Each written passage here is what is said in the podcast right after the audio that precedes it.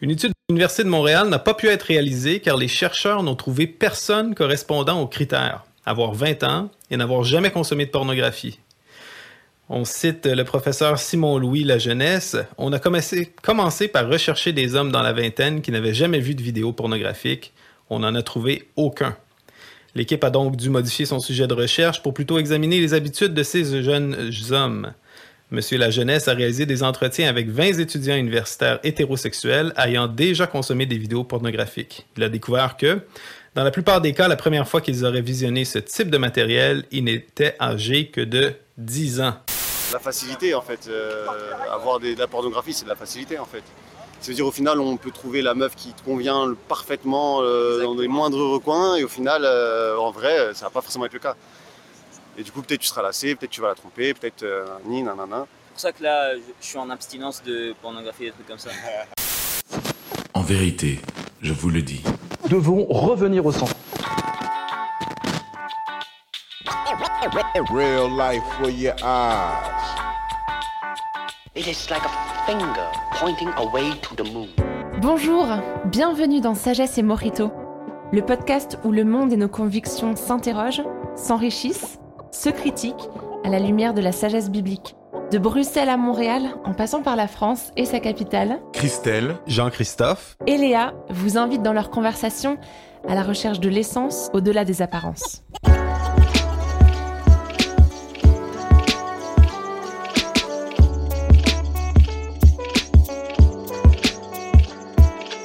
Donc, on n'arrive plus à faire des études sur euh, des populations qui n'ont jamais vu de pornographie.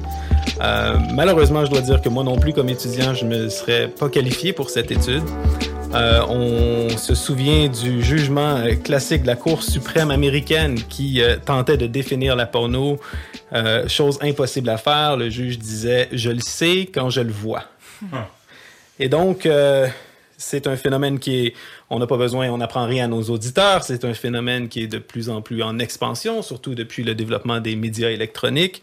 On dit que 33% des internautes sont régulièrement exposés involontairement à de la pornographie. Donc, des gens qui ne cherchent pas de pornographie vont voir, vont tomber sur de la pornographie.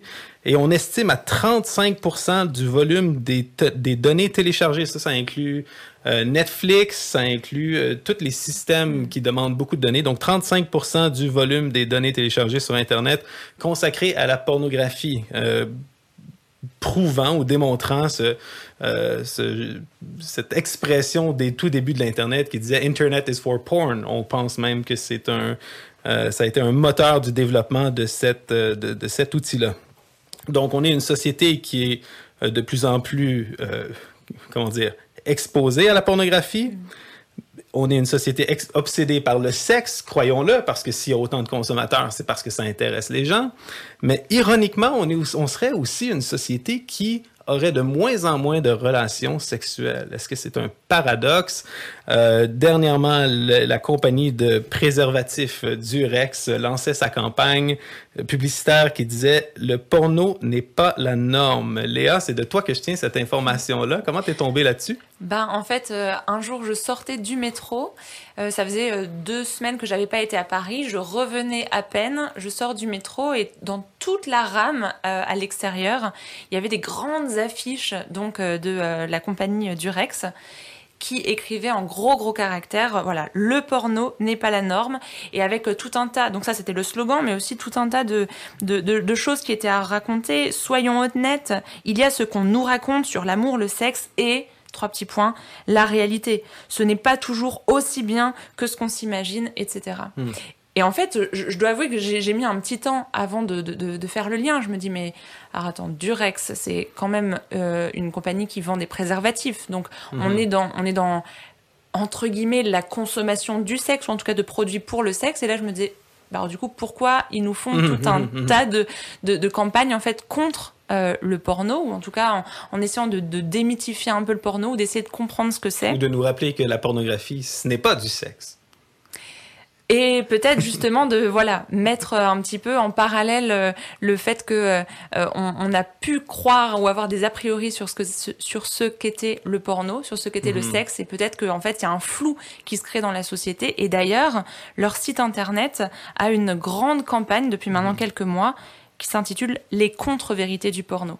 Il faut savoir que quand une entreprise investit autant d'argent pour une campagne euh, publicitaire, euh, ça coûte de l'argent, c'est préparé, et donc euh, ils ont dû faire un choix et ils se sont dit oui, ben, cette campagne elle va parler à beaucoup de personnes. Et donc c'est vraiment, je pense, quelque chose comme ça, c'est un signe du fait que ben, on touche à une réalité que vivent énormément de personnes, même si c'est pas un sujet dont on parle euh, aussi souvent, ça touche vraiment à une réalité, une réalité fréquente. Mais qu'est-ce qu'il dit le site? Qu'est-ce qu'il y a sur, sur, sur ce site Bah alors, effectivement, euh, ça reste Durex. Il, Mhm. il- il- reste la même compagnie qui cherche à vendre leurs produits. Donc, euh, en, en- en- en enlevant un petit peu quelques mythes sur le porno, euh, euh, du style euh, il n'y a jamais besoin de préliminaires, euh, les femmes sont toujours très belles et prêtes à avoir du sexe, etc., etc. Ils les listent et leur conclusion c'est mais du coup, achetez des préservatifs et ayez des rapports qui sont un petit peu plus euh, normés, justement, un petit peu plus protégés aussi, un petit peu plus encadrés.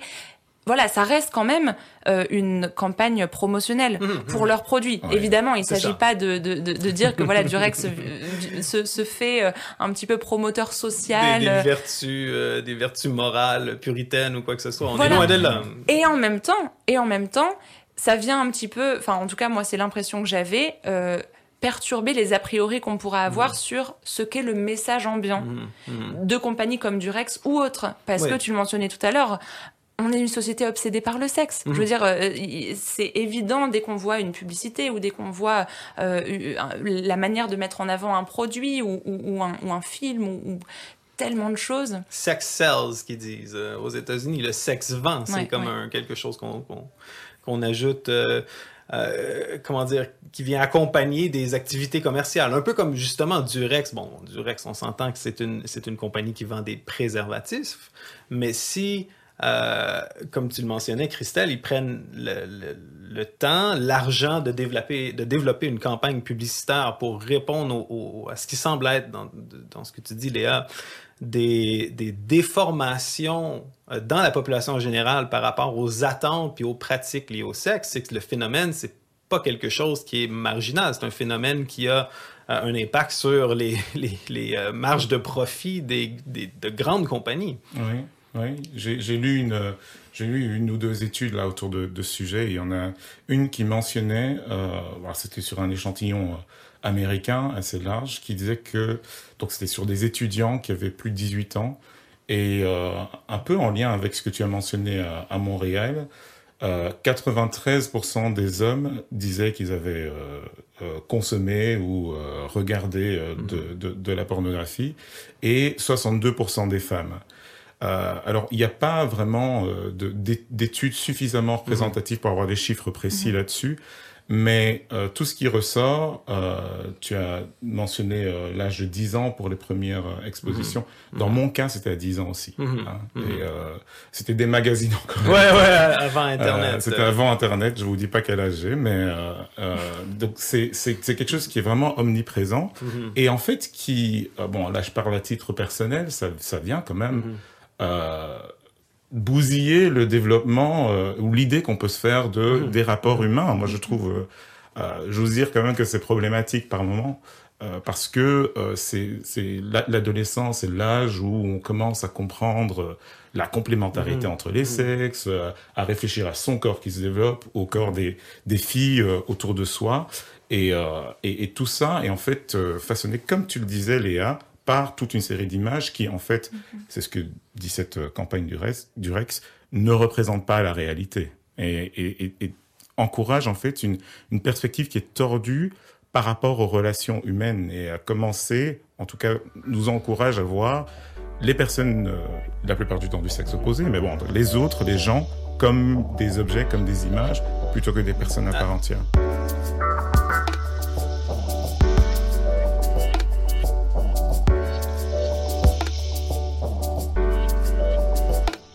Avant d'aller sur ces, ces questions-là de, de- déformation, ou en tout cas sur, sur, sur- les effets, j'aimerais qu'on reste un petit peu sur la question de l'accessibilité, parce que tu mentionnes euh, première exposition avec, euh, avec un magazine, moi aussi c'était à peu près à l'âge de 10 ans dans un, un magazine abandonné dans un sous-bois pour sûrement un, autre jeune qui voulait, qui voulait y accéder. Aujourd'hui, avec Internet, il, y a une liquidité, il y a une fluidité euh, de cet accès à, la pornographie. Quand on pense à l'accès, donc l'âge de 10 ans, c'est pas mal l'âge où tu peux commencer à faire des recherches Google sans trop de fautes d'orthographe ou des choses comme ça.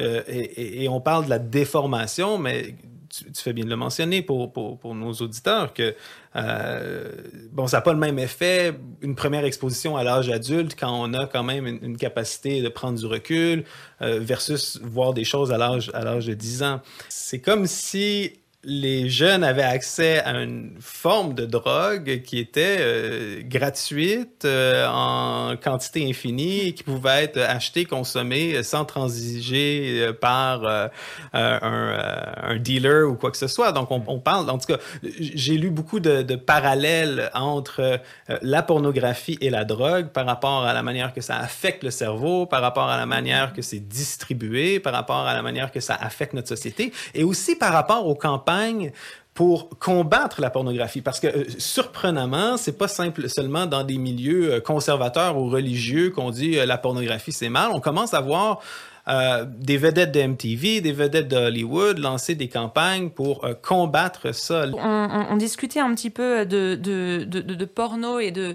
drogue, ça, peut paraître un petit peu euh, euh, surprenant en fait de mhm. mettre ces deux termes l'un à la suite de l'autre. Et en fait, c'est vrai que euh, avoir lu comme ça pas mal d'articles scientifiques m'a fait comprendre que finalement le porno fonctionne comme une drogue. Et il y a même un article qui disait ça fonctionne comme la cigarette, c'est-à-dire ça vient réveiller dans le cerveau un appétit qui n'est pas naturel. donc, c'est-à-dire, ça vient mettre le porno justement, comme tu disais tout à l'heure, JC, sur un autre plan que le sexe. Ça, ça vient pas réveiller les mêmes euh, les mêmes euh, coins dans le cerveau. Et en fait euh, bon voilà euh, l'intérêt sexuel souvent ça peut être augmenté à l'aide de nouveautés. Bon voilà on, on en parle parce que le cerveau réagit à des stimuli sexuels nouveaux. Or le porno c'est ça c'est plein de c'est un flux continu de d'images de vidéos et ça va être nouveau. Et, et, parfois aussi de plus en plus trash de plus en plus hardcore de plus en plus violent aussi et donc, ça vient euh, sécréter la dopamine et il y, a toujours, il y a besoin de toujours plus. Donc, ce serait un peu une mécanique similaire à la, drogue où il y a une forme d'habituation, c'est ça, euh, Christelle? Mais il faut, faut, réaliser aussi que euh, regarder une, quelle que soit la vidéo, hein, de, quoi que ce soit, ce sont des scènes, n'oubliez pas que c'est quelque chose qui a été filmé puis monté. Mhm. Donc, ce sont des scènes qui s'enchaînent les, les, les, unes derrière les autres, donc ça ne représente absolument pas la réalité. Donc du coup, euh, forcément, donc pour faire écho à ce que tu disais, Léa, ce à quoi euh, on peut s'habituer lorsqu'on consomme régulièrement euh, du, du, porno ne ressemble pas à des relations intimes normales humaines. Et donc, on, on c'est ce phénomène d'habituation où on devient de plus en plus accro, de plus en plus fasciné par la, par la même chose en fait, nous éloigne de la réalité des choses. ce sont des choses qui sont représentées euh, avec euh, plein de complications derrière, mmh. parce qu'un un des effets euh, euh, aussi, c'est le fait que notre tolérance à des images qui sont violentes, qui sont dégradantes, euh, en fait, cette, cette tolérance, elle, elle, elle, elle, augmente. On, est, on, on, on accepte de, de, de réfléchir, d'avoir un regard sur l'autre euh, ou sur la pratique sexuelle qui est de plus en plus violent ou dégradant. C'est un, des résultats que j'ai eu aussi. Et justement, tu parlais de nouvelles plateformes euh, qui se développent, euh, notamment en ligne, où euh, on peut trouver des interviews de, de, de stars ou d'anciens stars du porno d'ailleurs, qui vont voilà expliquer en fait ce dont on est en train de parler, dire euh, que oui le porno en fait mhm. ça pose problème, mais aller plus loin et dire oui mais on peut s'en sortir, mhm. euh, on peut se sortir si on se sent justement dépendant et, et, et, et en, euh, emprisonné un petit peu dans ses habitudes de toujours plus, toujours plus de tolérance, donc mhm. augmentation des doses et donc des images de plus en plus trash qui viennent aussi créer un sentiment de, de honte, un truc qu'on a envie de cacher mais on sait, on sait pas comment faire.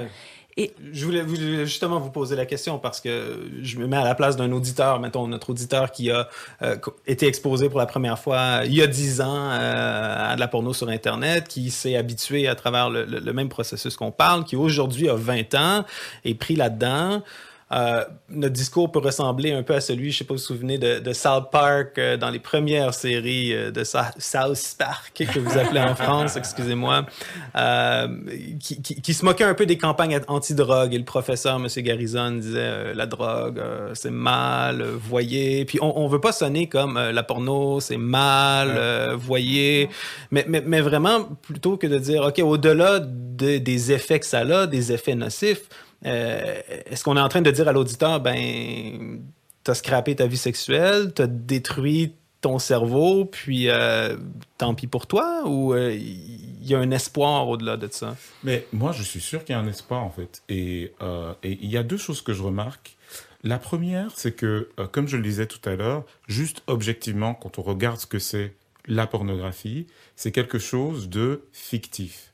Euh, et, bon, il y a, il y a beaucoup de choses, d'autres choses qu'on pourrait dire, je ne vais pas m'étendre dessus, mais c'est quelque chose de fictif. Et que derrière, en fait, c'est la représentation, euh, je dirais, tordue, malheureusement, d'une réalité. Donc il y a une réalité qui peut être bien meilleure, en Mhm. fait.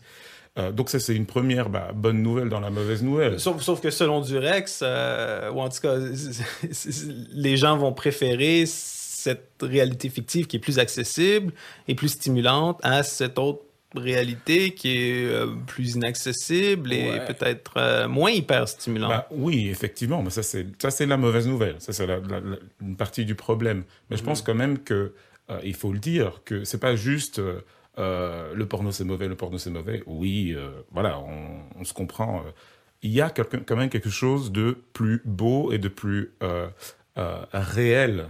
Euh, dont, on, dont on peut jouir et dont on, ce qu'on- peut vivre. Ça, c'est une, de- une des premières choses. Puis une deuxième chose, quand on entend ces, euh, ces stars sur MTV ou ces sites web, euh, ces campagnes, moi, ce qui me m'intrigue là-dedans, c'est que sans...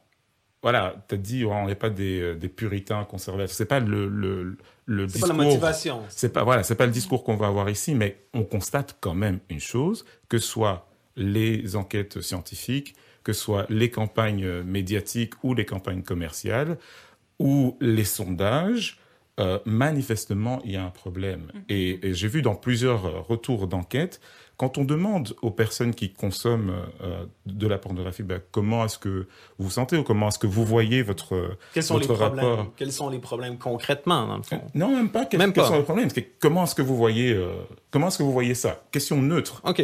Eh bien, tu as un gros pourcentage qui utilise les mêmes mots. J'ai vu dans plusieurs enquêtes culpabilité, embarras, honte, dégoût.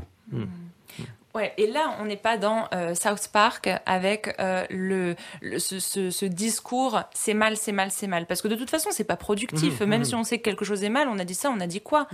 Par contre, quand on dit en fait, il y a un problème et ça cause des problèmes, et, et ça cause des problèmes dans, dans, dans, dans le cœur de celui qui, ou de, ou de celle qui est en train de, vivre ça. Alors la vraie question, c'est ok, bah, c'est quoi la solution? Ou c'est quoi les solutions? Et tu as mentionné euh, le, le fait qu'il voilà, il y, y a beaucoup d'initiatives qui se développent pour euh, chercher à, à voilà, en parler en fait de c'est quoi le porno et, et non, c'est peut-être pas aussi euh, banal et, démocratisé que ce qu'on pourrait croire parfois, mais que oui, en fait, il y a, y a des- y, y a des choses qui viennent causer problème dans, dans les relations, dans le, le rapport à soi, le rapport à l'autre, etc.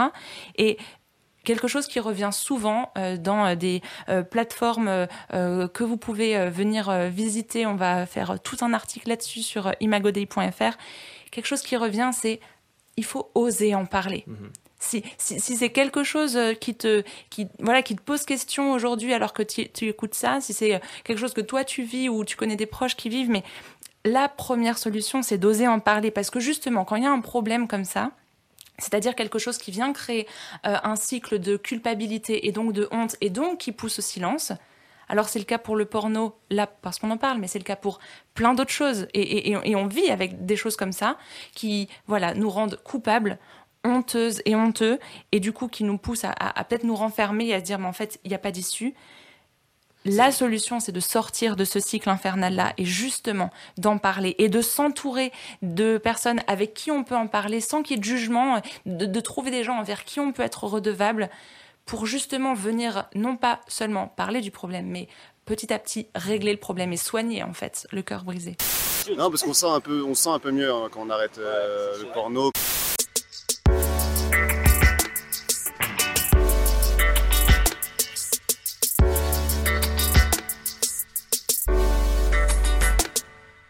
Faut dire aussi que euh, c'est pas forcément parce qu'on on, on a vu du porno de temps en temps qu'on est dépendant. Hein. Euh, cela dit, il y a un risque. Euh, on, a, utilisé le mot drogue, euh, on a parlé des effets que ça peut avoir sur notre cerveau et sur notre style de vie. Il y a un risque de se faire enfermer en fait par, par, par, ce système. Et tu as très bien fait, Léa, de dire qu'il faut en parler. Euh, c'est un, c'est un fait et c'est euh, a- avéré par, euh, par, des, par des psychologues et des sociologues. En fait, le fait de ne pas parler de, de ces difficultés avec la pornographie, en fait, augmente la probabilité d'en devenir dépendant. Et donc, c'est un des premiers pas pour, pour essayer d'en sortir. Moi, dans, dans mon propre cheminement, parce que j'ai vécu mes propres luttes euh, avec ça et j'en suis certainement pas euh, euh, sorti, il y a le fait d'en parler, de trouver quel- au moins une personne euh, de confiance à qui, à, à- à qui on peut se confier ou simplement avoir une con- conversation, conversation sans pesanteur, Ouais, sans conversation jugement. voilà, sans jugement, vraiment de cœur à cœur, parce que c'est possible en fait de, de, de vivre euh, un peu une forme de victoire. Euh, et, d'être euh, une forme de, de, li- de, libération. Et, moi, clairement, je l'ai ancré dans mon, chemin de foi. Et s'il y a des croyants qui nous écoutent, certainement, euh, allez vers Dieu, parlez-lui. euh, Mais justement, il n'y a, pas quelque chose de paradoxal là-dedans parce que vous parlez de la honte qui est liée à, la consommation de la pornographie et vous parlez de la solution qui, qui, serait de- d'en parler, justement. Il y, a, comme une tension ici. Mais euh, plusieurs diront que euh, c'est justement la religion qui, qui engendre cette honte-là par rapport à la pornographie. Puis si on était en fait libre de la religion, libre de nos anciennes euh, préoccupations, ben on pourrait justement être libéré de la honte, puis le- l'effet de la pornographie serait, serait bénin. En, en tout cas, c'est un discours qui est quand même euh, souvent partagé à cet égard-là? Qu'est-ce que vous répondez à, à- à ces objections-là? Ben, je, je me demande si euh, ça ferait pas partie en fait d'un gros cliché qui existe sur la religion. Et quand on parle de cliché, on parle de quelque chose qui existe. Mhm. C'est-à-dire qu'un cliché fait écho à une certaine réalité, mais vient peut-être euh, euh, réduire l'ensemble de la réalité. Ce cliché qui serait de dire que la religion c'est fais pas ci, fais pas ça, et de voir en fait voilà, tout ce qui est religieux comme une histoire de, de règles. Mhm. Et dans ces cas-là, effectivement, bah, si on est dedans, si on les suit, eh ben, on est dedans. Et puis, euh, si on s'écarte à droite ou à gauche, et ben, après, euh, c'est foutu. Mais en tant que chrétienne, mon expérience, elle est complètement différente. C'est-à-dire que je, je, je, base ma vie de foi sur la Bible et particulièrement ce que je peux découvrir de, de Jésus-Christ. De Jésus-Christ en tant que Dieu fait homme. Et en fait, moi, c'est pas ça que je vois dans la personne de Jésus. C'est pas du tout fais pas ci, fais pas ça. Ah bah trop tard, euh, t'es, euh, tu fais plus partie du club. En fait, il y a tellement d'interactions euh, que Jésus a avec des, des gens qui luttent avec leurs propres démons, qui luttent avec leur propre dépendance, qui luttent avec leur dépendance affective, religieuse parfois, de s'enfermer dans un truc qui les sécurise et, et de plus être libre, qui, qui luttent avec aussi des, des- des maladies, des problèmes de honte, des choses qui les renferment sur eux. Ce qu'on voit toujours, même si chaque rencontre est différente, c'est que Jésus, c'est la compassion et l'écoute qui passent en premier. Et, et, et s'il y a écoute, c'est-à-dire qu'il y a dialogue. Et en parler, c'est pas euh, dire euh, ok c'est bon, je l'ai dit et maintenant je me pose plus la question, mais au contraire, c'est à partir de là qu'un un, un changement intérieur peut avoir lieu. Que c'est à partir du moment en fait où on met la lumière qu'on peut venir faire le ménage. Mais si on ferme la porte et qu'on fait comme s'il y avait rien ou qu'on espère que les autres voient pas ce qu'il y a dedans, bah alors euh, ça, ça reste et ça peut pas non plus partir et se solutionner. Donc, est-ce que vous diriez euh, que euh, vos convictions religieuses euh, ont, augmenté la quantité de honte que vous vivez dans votre vie? Ou, ça, ce que je comprends pas vraiment, ou en tout cas, ça, semble être un peu paradoxal. Tu es en train de dire, Léa, que euh, de ton expérience, la- la- la- l'attachement religieux ou l'attachement à la personne de Jésus t'a permis de pas avoir honte par rapport à- ça semble être le, le contraire de ce qu'on s'attendrait à- par rapport à la religion. Moi, je pense que je peux tout à fait comprendre en fait ce que ce que Léa est en train de dire parce que je pense euh, de nouveau, ce sentiment de honte et de culpabilité, il est témoigné par des gens indépendamment en fait de leurs convictions religieuses. Mmh.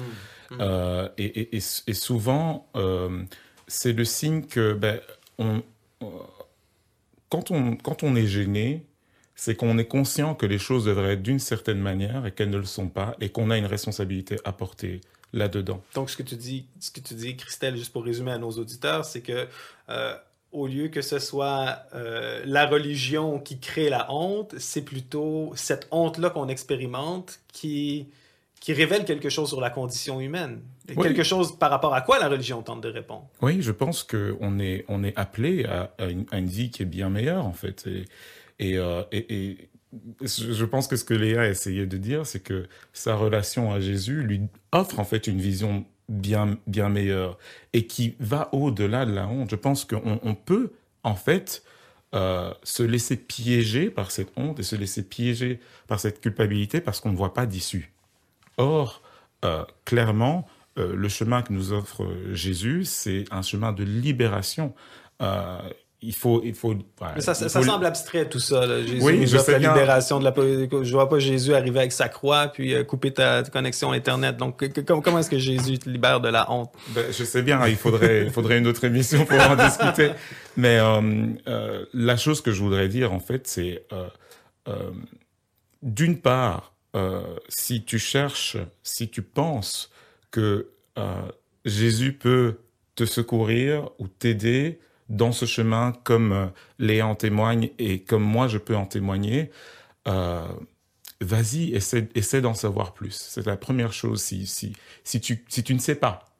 Euh, et puis la deuxième chose, c'est un, contexte plus général, ne te laisse pas piéger par cette culpabilité, ne te laisse pas piéger par cette honte, parce qu'il y a une voie de sortie, il y a un chemin bien meilleur qui nous est offert, une vie bien plus riche et bien plus dense, et elle est à portée de main. Il faut pas Merci Christelle, merci Léa. Euh, merci chers auditeurs pour cette écoute. Euh, on a des ressources euh, pour vous par rapport à tout ce qu'on vient de discuter aujourd'hui sur notre site web imagodi.fr. On aimerait aussi entendre vos témoignages. Partagez-nous vos expériences, vos commentaires. Comment est-ce que vous recevez? Qu'est-ce qui a été discuté aujourd'hui? Est-ce que ça vous met en colère? Est-ce que vous êtes en accord? Puis euh, à tous ceux et celles qui euh, qui éprouvent justement de la honte ou euh, de la difficulté par rapport à la pornodépendance, bon courage. On est avec vous.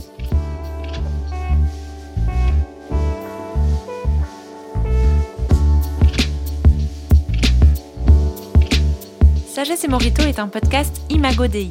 S'il vous a plu, laissez-nous vos commentaires, partagez et parlez-en autour de vous.